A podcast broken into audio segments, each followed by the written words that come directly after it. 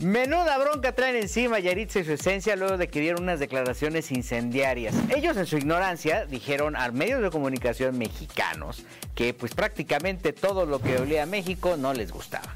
Y no les gustaba su olor, no les gustaba el ruido y tampoco la comida. Esta situación está desatando una serie de críticas tremendas alrededor de la cultura que tienen porque no hay que olvidar que ellos son hijos de michoacanos. Y entonces obviamente con esta eh, cercanía que pueden tener con el, con el país, pues lo que menos eh, podría uno imaginarse es que no les gustaran los tacos, ni los chilaquiles, ni las enchiladas. Pero esta situación también les está creando un problema muy grave porque al no tener un control de crisis puntual, pues obviamente los planes de promoción que tenían alrededor o que tenían proyectados se van a comenzar a retrasar. Tal y como un dueto que van a presentar justamente en estos días con Banda MS, una colaboración que prácticamente iba a mostrarse histórica y que iba a dar una evolución muy fuerte, sobre todo de esta agrupación, no de MS, de Yaritza y su esencia, porque prácticamente son nuevos y apenas se están dando a conocer, sí con éxito, pero no con la trascendencia que puede tener una banda MS. Esta situación está poniendo a todos los pelos de punta porque todo lo que pensaban que pudo haber sido una declaración inocente, pues sencillamente se transformó y está creando un hecatombe que podría afectar la carrera de Yaritza y su esencia de una manera brutal. Tiziano Ferro hace muchos años se le ocurrió decir que no le gustaban las mujeres mexicanas porque estaban bigotonas.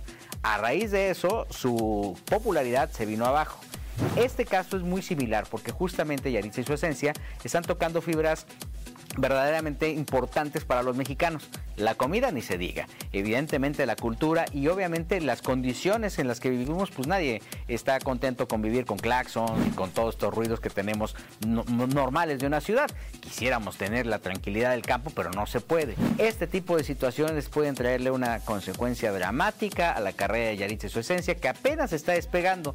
Y si a eso le suman que la gente que se encarga de hacerle control de crisis anda de vacaciones o sencillamente no le importa nada más que estar detrás del billete, pues que se puede esperar del futuro de esta agrupación que hoy por hoy está en el ojo del huracán por decir que no le gusta la comida mexicana.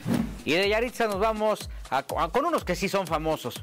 Bueno, le echan muchas ganas. Muy pronto se va a estrenar El Hotel de los Famosos, un nuevo reality de televisión edición que pretende poner pues a todo mundo con los pelos de punta porque la fórmula es una fórmula muy entretenida. ¿De qué trata? ¿De qué va? Pues prácticamente un grupo de famosos se instala en un hotel. Unos son trabajadores del hotel y otros van a ser los huéspedes del hotel. Unos van a servir a otros y viceversa. Esta situación y esta fórmula le va a dar un dinamismo muy interesante, sobre todo porque el casting, particularmente el casting del Hotel de los Famosos, creo que es mil veces superior a la Casa de los Famosos. Trae personalidades muy eh, contrastantes y trae rostros que son eh, incluso hasta entrañables para la audiencia. ¿Quién está? Pues anda por ahí que mi Marta Figueroa, está también que por ahí este, Bielka Valenzuela, está Mariana Ávila, está Manola, Manola Díez de Pinos, que desde hace mucho tiempo no estaba en un reality, está Roberto Tello, anda el burro Van Ranking también por ahí, Natalia Subtil, que la nuera de Sergio Mayer, que ahora pues ahora viene este relevo